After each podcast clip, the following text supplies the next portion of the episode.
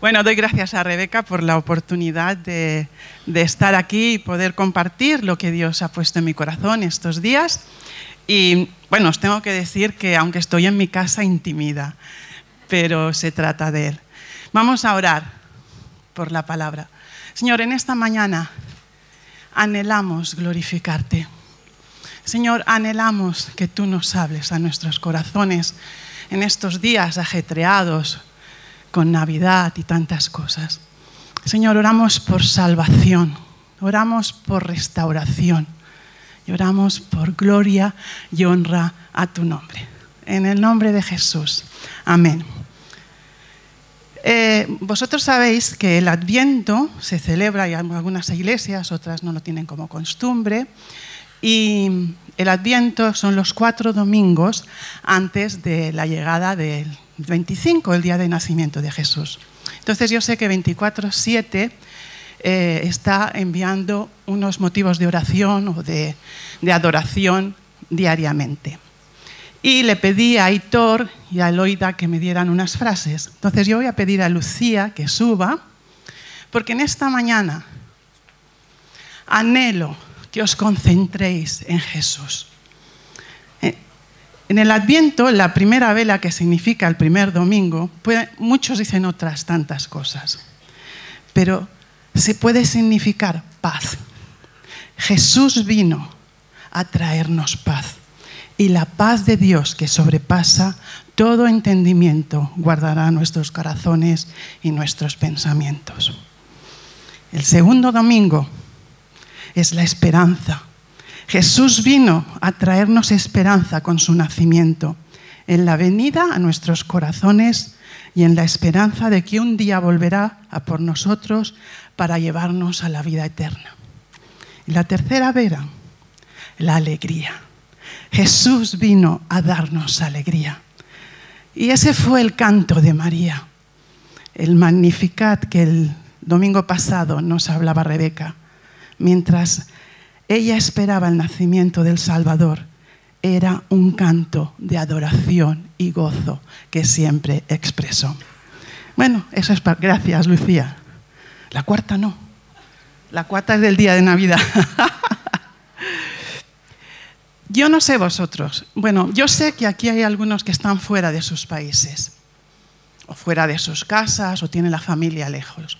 Mira, yo soy una persona que cada vez que llega Navidad, cada año, bueno, ahora ya menos que me he hecho más mayor, tengo que resetearme y tengo que pensar en el verdadero significado de la Navidad.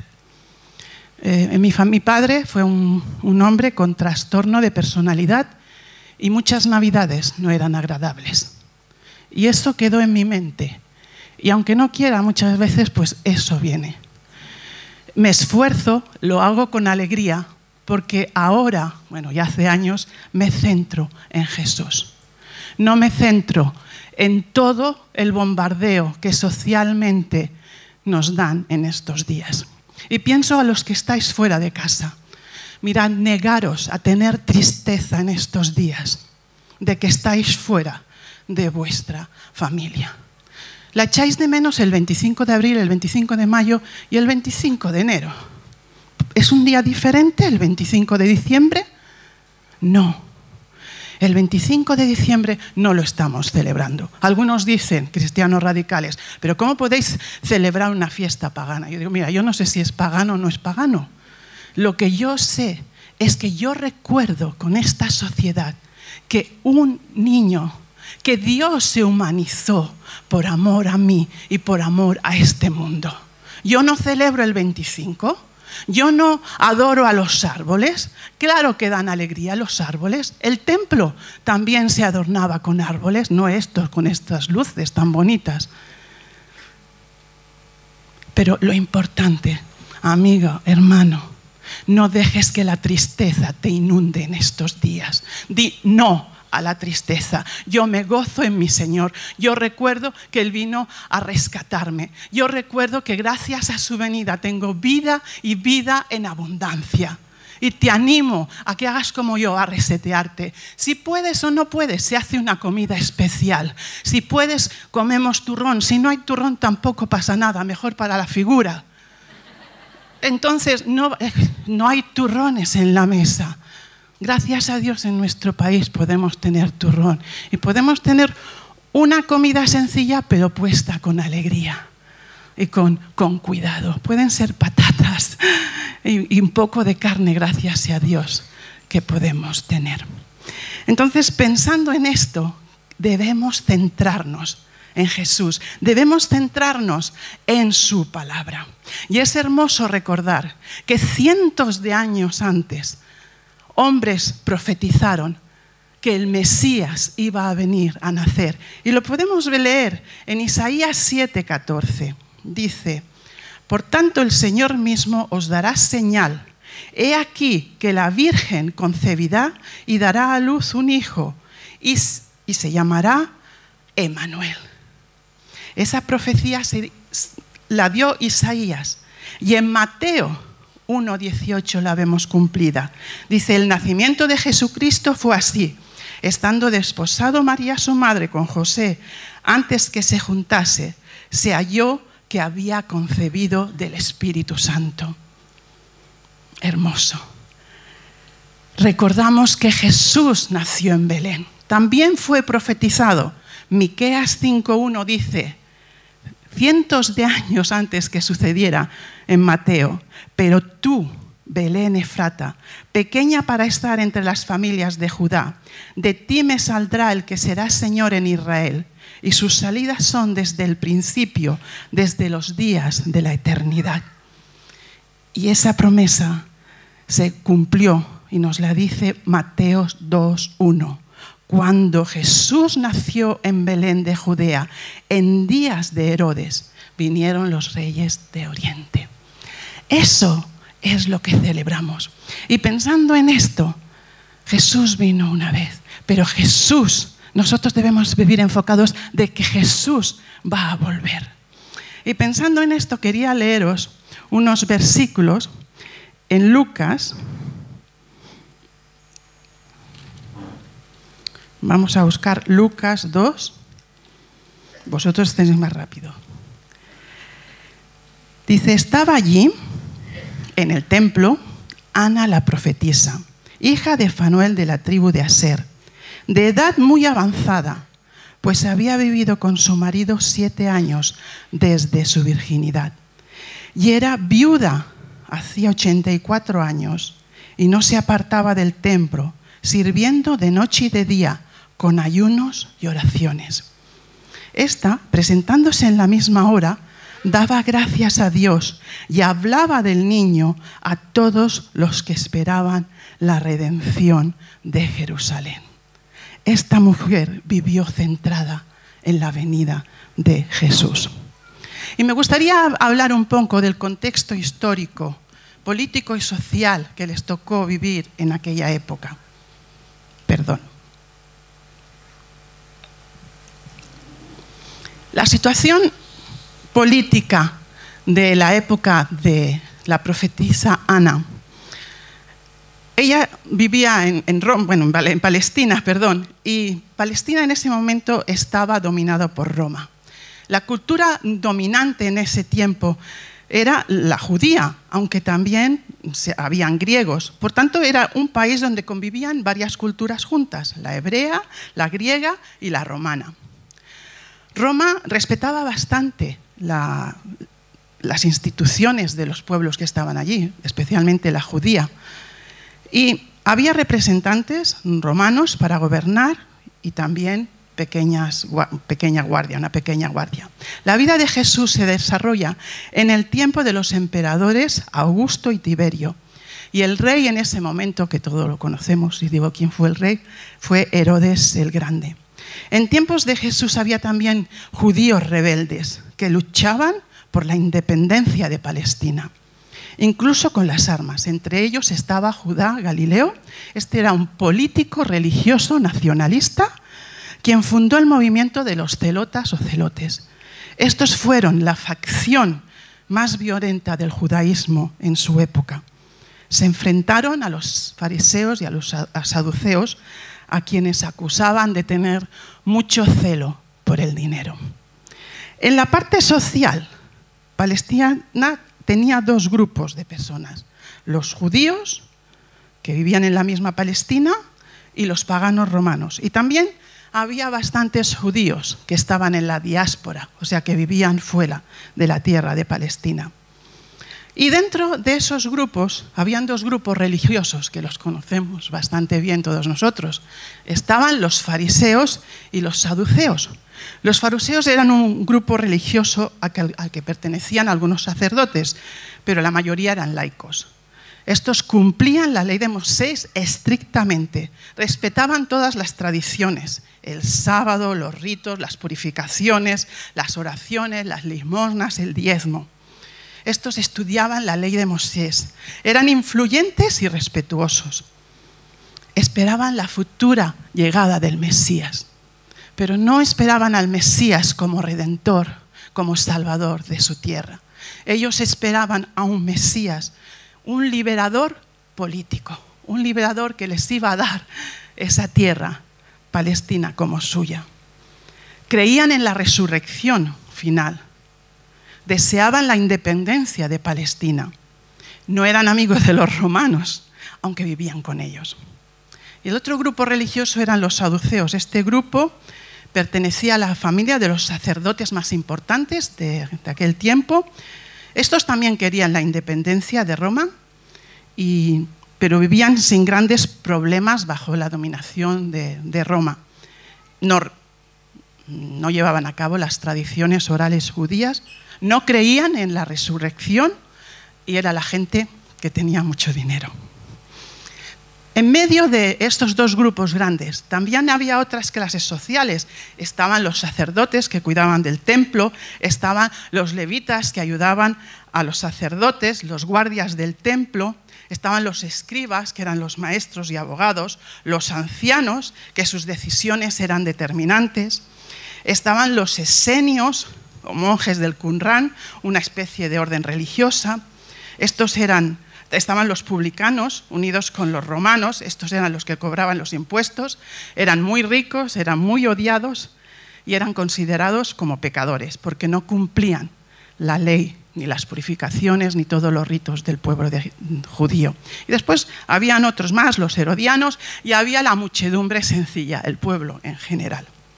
Y en medio de esta situación política y social, también quiero que penséis cómo se trataba a la mujer, a esta mujer, qué concepto se tenía de ellas. Y antes de entrar en el concepto de las mujeres, eh, estando estudiando todos estos días sobre esto, me he dado cuenta que, bueno, ya, ya lo sabía, la historia es cíclica no hay nada nuevo bajo el sol. Aunque leemos la historia, la meditamos, muchas veces el ser humano vuelve a caer y cometer los mismos errores históricos. Y bueno, no voy a hablar de nuestra historia que tenemos actualmente, porque cada una también puede tener una visión distinta de lo que está viviendo, pero estamos viviendo en un tiempo y en un espacio que dentro de otras generaciones verán lo que hemos vivido nosotros, pues harán un análisis y tendremos, bueno, y tendrán eh, escritos de lo que está pasando actualmente. Pero con eso quiero decir que en medio de sea cual sea la historia, Dios es Dios. Está sentado en el trono y tiene el control de la historia. Sea buena, sea mala, sea difícil, sea dura. Él permite, pero Él está ahí en control de todo lo que está pasando. Y eso tiene que traer paz a nuestros corazones como pueblo suyo, como hijos suyos.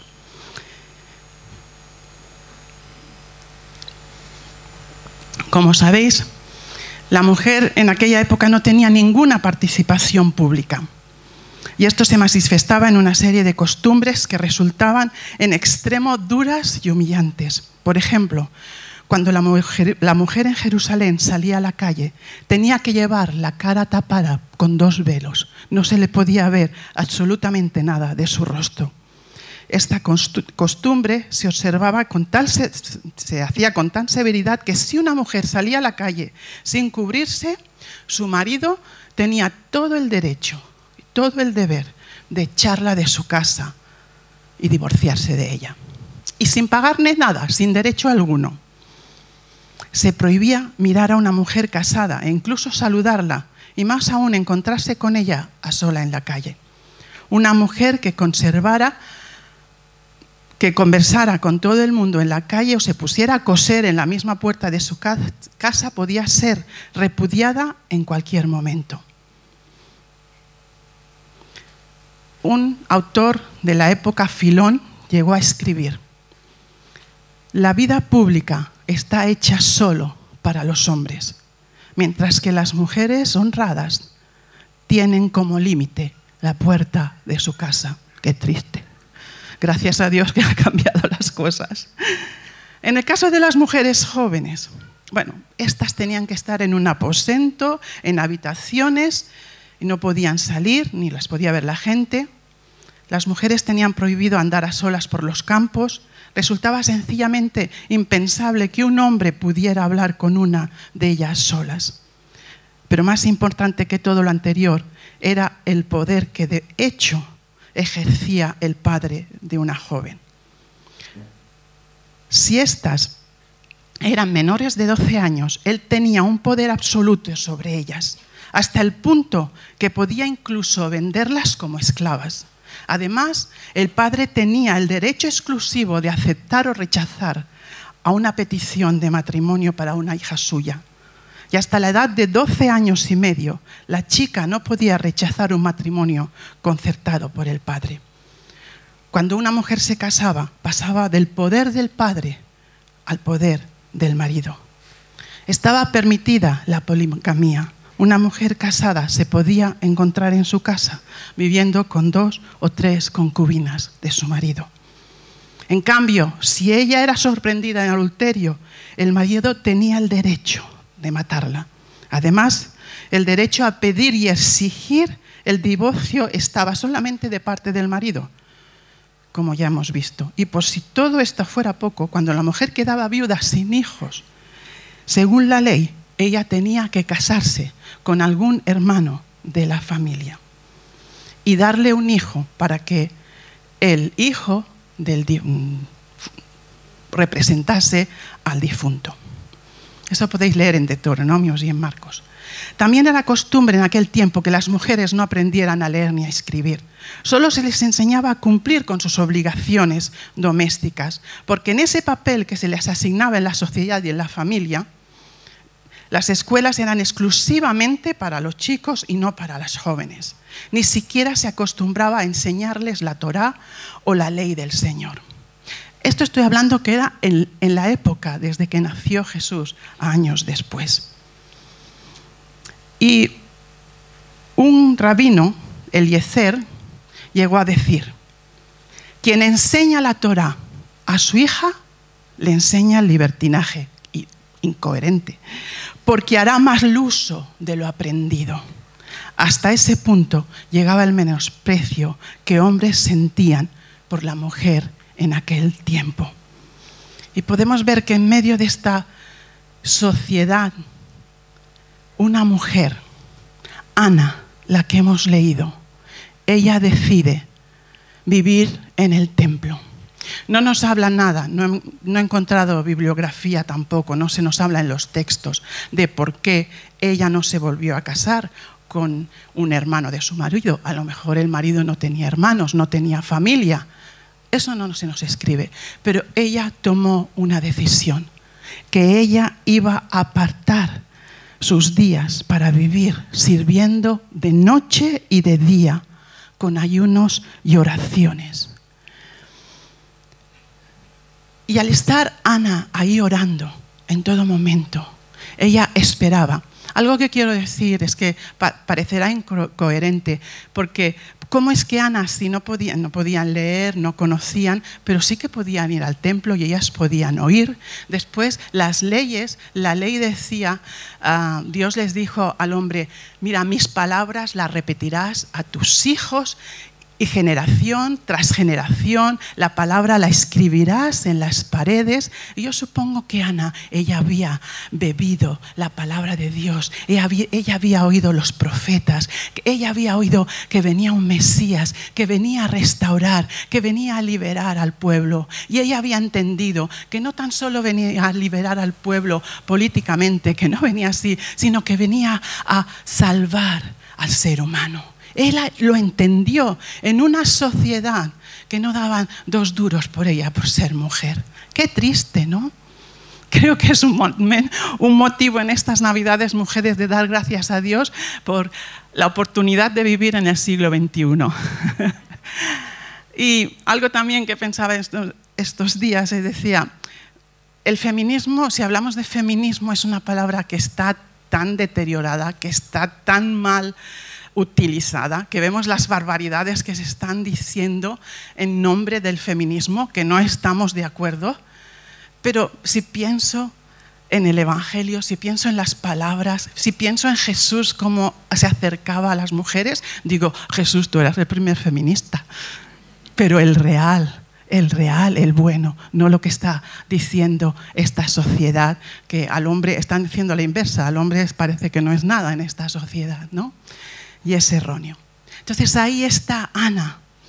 Está ella orando, ayunando, esperando la venida del Mesías, explicándole a otras mujeres. Dice, está presentando, ella daba gracias a Dios y hablaba del niño a todos los que esperaban la redención en Jerusalén. Ella hablaba, va a venir el Mesías, va a salvarnos, va a romper las cadenas de nuestra vida. Y esta mujer, ahí en el templo, tiene una oportunidad única. Y es la oportunidad de ver cuando José y María traen al templo al niño pequeño. A los ocho días era obligatorio, la ley lo decía, que tenían que circuncidar al niño.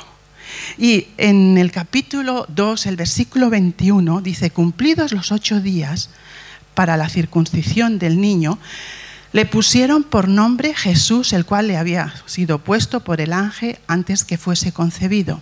Y cuando se cumplieron los días de la purificación de ellos conforme a la ley de Moisés, le trajeron a Jerusalén para presentarle al Señor, como está escrito en la ley del Señor. Todo varón que abriere la matriz será llamado santo al Señor y para ofrecer, conforme a lo que se dice en la ley del Señor, un par de tórtolas o dos palominos. Y aquí que había en Jerusalén un hombre llamado Simeón, y este hombre, justo y piadoso, esperaba la consolación de Israel, y el Espíritu Santo estaba sobre él. Y le había sido revelado por el Espíritu Santo que no vería la muerte antes que viese al ungido del Señor. Y movido por el Espíritu, vino al templo. Él tuvo una inquietud, estaría haciendo las cosas en su casa, algo va a pasar hoy en el templo. Cuando los padres del niño Jesús lo trajeron al templo para hacer por él conforme al rito de la ley, él lo tomó en sus brazos, lo bendijo y dijo, y quiero que nos centremos, Ana, esta mujer, esta, no sé si la podéis poner, podemos una imagen de esa Ana. Ella tuvo la oportunidad, a lo mejor hasta de tener a ese bebé, a ese redentor en sus manos. Y tuvo la oportunidad de ver la oración de Simeón. Mirad lo que dice Simeón. Ahora, Señor, despide a tu siervo en paz, conforme a tu palabra porque ha visto mis ojos tu salvación, la cual has preparado en presencia de todos los pueblos, luz para revelación a los gentiles y gloria de tu pueblo Israel. Jesús vino a cumplir la ley. Jesús no tenía por qué ser circudado. Jesús, el Dios Todopoderoso, el Hijo de Dios que se humanizó por amor a nosotros, el que diseñó la ley, el que la dio a los humanos, que lo podemos leer en Éxodo 20, ahora Él mismo viene y cumple la ley que Dios había transmitido a Moisés. La ley era para los pecadores. La ley viene a dar segundas oportunidades al ser humano.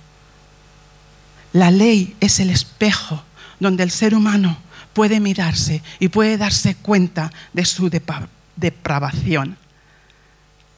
A través de ella, a través de la ley, puede entender, podemos entender que no podemos alcanzar la eternidad con Dios. Nos muestra nuestra incapacidad. El pecado, el estar apartados de Dios nos hace ciegos, hermanos, amigos, y no podemos ver a Dios en ningún momento. Y la realidad es que somos pecadores y que no podemos cumplir la ley. Pero en este, en este hecho histórico, Jesús nació y nos dijo, yo vine a cumplir los requisitos por vosotros. Vosotros solos no podéis cumplir la ley, pero yo la cumplo en nombre tuyo. Jesús dijo, yo soy el camino, yo soy la verdad. Nadie viene al Padre si no es por mí. La ira de Dios, la ira de Dios se puso encima de Jesús, en vez de ponerse encima de mi vida o encima de tu vida. Y gracias a ese Jesús que vino y cumplió toda la ley y murió en una cruz, Él trajo reconciliación con nuestro Dios. Es hermoso lo que dice en el versículo 29 aquí. Simeón dice, ahora Señor, ahora Señor. Mirad, este Señor dice que significa en, en el lenguaje dueño absoluto, amo mío. Aquí estoy, tú eres mi dueño, tú eres mi amo. Y Él está ahí dando gracias a Dios y bendiciendo que ha podido ver que la salvación estaba llegando a este mundo. Dice el versículo 31, y la salvación ha sido preparada para todos los pueblos. Es verdad que el pueblo de Dios tuvo el privilegio de recibir la ley, de recibir el trato con Dios, pero Jesús vino a este mundo no tan solo por el pueblo de Israel, sino que vino a este mundo por todas las naciones de la tierra y vino a por ti y vino a por mí. Y aquí vemos a una Ana viendo esa situación, gozándose de que veía a ese niño Jesús. Ella se puso, se pudo gozar junto a Simeón. Simeón lo había hecho como un hombre. Y Ana tuvo la oportunidad de ver a Jesús como mujer. Y también es una lección que Dios nos da. Dios ve al hombre y a la mujer en el mismo nivel. Es el mundo, es la sociedad, es las tradiciones que han hecho que nosotros marquemos diferencia entre hombre y mujer. Es hermoso ver la palabra de Dios como grandes hombres tuvieron siempre grandes mujeres a su lado. Podemos pensar en Abraham. Abraham tuvo una Sara que hizo historia con él. Podemos pensar en Barak. Tuvo una Débora a su lado que hicieron historia. Moisés tuvo Séfora a su lado. Y Ana está aquí. Y Ana hemos leído que ella era de la tribu de Aser. Ana no, era de la tribu de Judá, de donde iba a venir el Mesías. Ana representaba los demás pueblos que no eran de la tribu de Judá. Y ella está recluida en el, templo durante años y años. Hemos leído que era 84 años viuda. Yo se casarían muy jóvenes, pero igualmente yo creo que esa Ana tenía más de 100 años cuando vio a Jesús. Ella es la última profetisa que viene a confirmar lo que habían estado anunciando los profetas, tanto Malaquías como Isaías. Y no solo, no solo confesó a Cristo, sino que comenzó también a expresar su reconocimiento a Dios y a hablar de Él a todos los que esperaban la redención de Jerusalén. Y quiero aquí hacer un, decir algo. Me ha llamado la atención, dice que ella hablaba a los que esperaban, esperaban la venida del niño. Y esta semana alguien me dijo, ¿te has dado cuenta? Ella hablaba a los que esperaban. Debemos ser meticulosos con nuestro tiempo y dar nuestro tiempo a los que esperan al Mesías, a los que esperan la salvación, a los que creen que puede haber algo. Porque es verdad, yo pensaba, ¿cuántas horas, horas invertidas en gente que se fue y que no hemos sabido nada? Dios sabe, no vamos a juzgar, Él conoce los corazones. Pero eso nos puede hacer reflexionar. Señor, tráenos las personas abiertas a recibir de ti, a recibir tu palabra Señor, queremos darte el tiempo a ti, toda nuestra vida para ti. Queremos ser tus discípulos. Tráenos gentes que podamos mostrarle la salvación. Queremos invertir en ellos, porque de esta manera te estamos amando y te estamos sirviendo a ti. Hay cinco cosas también que podemos aplicarnos a nuestra vida, de la vida de Ana, esta profetisa ella vivió apartada para Dios. Y esta mañana el Señor nos pregunta, ¿estás viviendo apartado para mí? Y estar viviendo apartado para Él no significa, bueno, primero que no tenemos templo, no vamos a venir aquí a Galileo por toda la semana o a Valle Hermoso. Giovanni creo que habló del templo, que nosotros somos templo. Tú y yo somos el templo de Dios. Este templo está apartado para vivir para Él. Con todo el bombardeo, con todos los pensamientos, la línea de pensamientos que hay actual, ¿cómo estoy pensando? ¿Estoy pensando lo que dice la palabra o sigo las líneas de, filosofía, etcétera, etcétera, de esta sociedad? En Romanos 12.1 nos dice en la versión internacional, por lo tanto, hermanos, tomando en cuenta la misericordia de Dios, les ruego que cada uno de ustedes en adoración espiritual ofrezca su cuerpo como sacrificio vivo, santo y agradable a Dios. No se amolden al mundo actual, sino que sean transformados mediante la renovación de su mente. Así podrán comprobar cuál es la voluntad de Dios, buena, agradable y perfecta. Mira, no podemos decir, ¿qué pensará Dios? ¿Qué dirá? ¿Qué escrito está?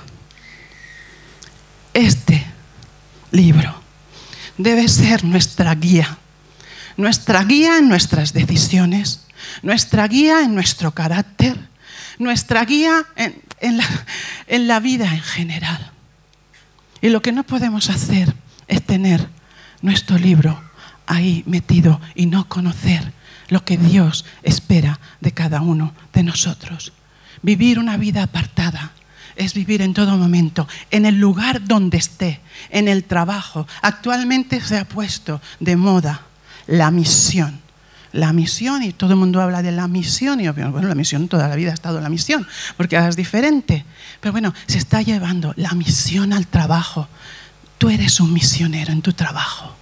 Tú eres un misionero en la universidad. Jóvenes, no os conforméis con poco. Dios tiene mucho para vosotros. Dios tiene planes, una vida con unas emociones que el mundo se queda corto caminando con Jesús. No os conforméis por poco. Dios tiene mucho para cada uno de vosotros yo soy un misionero, yo soy una misionera en mi casa con Álvaro, en mis relaciones con él. No digo que no me enfade, que, que no nos enfademos o que no hacemos la voz, pero tenemos la capacidad de decir, pues me he pasado, perdóname, perdóname. Pero yo quiero tener el patrón de matrimonio que Dios quiere que tenga, amando al que está al lado más que a ti mismo. Ese debe ser una vida apartada para Dios. Y podemos meter aquí, podríamos hablar de muchísimas más cosas. Dios también nos llama como apartados a sed santos, porque yo soy santo. Y la palabra santo significa apartado. Y claro, me vas a decir, Ana, yo es que meto la pata. Claro que la metemos. Dice primera de Juan que si decimos que no somos pecadores, mentimos. Tenemos que saber, claro que peco. Cada día peco pero abogado tenemos. Abogado tenemos a Jesucristo, el justo, hermoso. Para aplicar la segunda, vive una vida de luz, no vivas en las tinieblas. Vive una vida de luz. Que en estos días que hay tantas luces por todas partes, que yo creo que hay gente que vive con unas depresiones que ni, ni ven la luz que hay, puedas entender que tú eres una luz para esta sociedad si caminas con Dios. Tú eres una luz. Y el otro día escuchaba, las tinieblas van a aumentar y están aumentando. Realmente asusta las noticias lo que oímos. Pero cuanto más tinieblas hayan, la luz más se va a ver. Pues si apagamos todo esto, todas las luces, estas velas van a resplandecer y se van a ver muchísimo más. Pues así tu vida y mi vida, que resplandezca, que resplandezca. Jesús dice, nos dice, yo soy la luz del mundo. El que me sigue no andará en tinieblas, sino que tendrá la luz de la vida. Tú y yo, en el momento que aceptamos a Jesús, Él vino a morar en nosotros a través del Espíritu Santo y Él quiere resplandecer en mí. Yo tan solo debo rendirme y seguirle. Tercer punto. Podemos aprender de Ana que debemos vivir en comunión con el Señor y con su pueblo. Y me encuentro con muchas personas que dicen, yo no necesito ir a la iglesia, yo tengo mi relación con Dios en mi casa. Yo veo ahora, ahora con, con, los canales internacionales, yo puedo ver una predicación. Mirad, esto es una mentira del demonio. Es una mentira del demonio. Nuestra relación con Dios es vertical y debe ser horizontal con los hermanos. Yo no puedo decir que tengo relación con Dios y no tengo relación con mi hermano estoy mintiéndome, me estoy autoengañando. El tener una buena relación, una buena intimidad con mi Dios hará que mis relaciones personales sean muchísimo mejor. Lo que hemos visto, dice primera Juan, y oído, eso os anunciamos para que también vosotros tengáis comunión con nosotros. Y nuestra comunión verdadera es con el Padre y con su Hijo Jesucristo. Cuarta aplicación, vivir una vida de adoración y oración como vivió Ana. Una vida de adoración. Y me vas a decir, no tengo tiempo, me cuesta levantarme por la mañana. Mira, yo soy de las que me cuesta estar sentada. Os lo digo. Pero yo voy en el coche, el coche en mi sala de oración, que yo voy hablando con Dios en todo momento. No hay cosa o en mi casa es una relación con Él en silencio, ni, Álvaro ni se entera. Pero Señor, ¿qué piensas? ¿Qué sientes? ¿Qué harías? ¿Ese es el orar sin cesar? ¿No es estar postrados de rodillas? Claro que debemos estar postrados en ocasiones, pero en comunión, hablando con Él. En el trabajo, Señor, mira, esto no sale, ayúdame, dame la salida.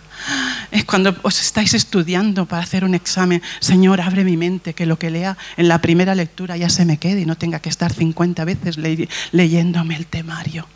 Ese es el caminar con Él en adoración y oración. Y no dejar también los tiempos de oración. Esta semana estuve en un, encuentro que vinieron unos coreanos y em, pues todos los españoles, habían líderes españoles y decían, ¿cómo, ¿cómo, ustedes llegaron a transformar? Corea del Sur ha sido transformada, o sea, Corea era budista, Corea tenía todas... ¿Cómo ustedes han podido eh, cambiar esa sociedad? Y el Señor dijo, no hay ninguna estrategia, no hay ningún misterio. Es leer la palabra, orar, leer la palabra y orar, leer la palabra y orar. Dice, en mi país se mataron miles y miles de misioneros. A nosotros, muchos de nosotros nos convertimos con la palabra y después llegaron los misioneros. Y hubo una transformación personal de los coreanos, pero una transformación social. Y hermanos y hermanas, tú y yo, ¿qué estamos aportando para la transformación social de nuestro Madrid? que Dios nos ayude, que somos agentes de transformación con su ayuda. Vamos a vivir vidas de templo. El quinto punto que me lo saltaba, vamos a vivir con gratitud y proclamando que Jesús es el Señor. Y vamos a vivir en estos días y recordando que Jesús nació, pero también leyendo lo, lo que está escrito sobre su segunda venida. No sé si es mi percepción, pero en mi época, cuando era más joven, se hablaba de escatología un montón y ahora hablamos poco. Pero la realidad es que Jesús vuelve. Y lo podemos leer en Juan 1.4. Dice, no se turbe tu corazón. Creéis en Dios, creed también en mí. En la casa de mi Padre muchas moradas hay. Si así no fuera, yo os lo hubiera dicho. Voy pues a preparar lugar para vosotros. Y si me fuere y os prepararé lugar, vendré otra vez. Y os tomaré a mí mismo para que donde yo estoy, vosotros también estéis. Y sabéis dónde voy y sabéis el camino. Dice Lucas 21, 27, una promesa no cumplida, profecía. Entonces verán al Hijo del Hombre que vendrá en una nube con gran poder y gran gloria. Y en Apocalipsis 22, 12, He aquí yo vengo pronto y mi galardón conmigo para recompensar a cada uno según sea su obra. Amén. Y yo quiero preguntarte en esta mañana, ¿tienes la seguridad que si el Señor viene esta noche, te recoge? ¿Os vives por la vida pensando, bueno, yo creo en Dios y ya está? quiero decirte que no tienes por qué vivir así. Tan solo debes abrir tu vida y decir, sé que soy pecadora, sé que moriste por mí en la cruz, abro mi corazón, abro mi vida, reconozco que viniste a este mundo, que moriste por mí y te recibo como Señor y Salvador. Porque con el corazón se cree, pero con la boca se confiesa. Y en esta mañana aún tenemos algún minuto. Si quieres que oremos por ti, por salvación, no queremos que te vayas con esa inquietud, seré o no seré.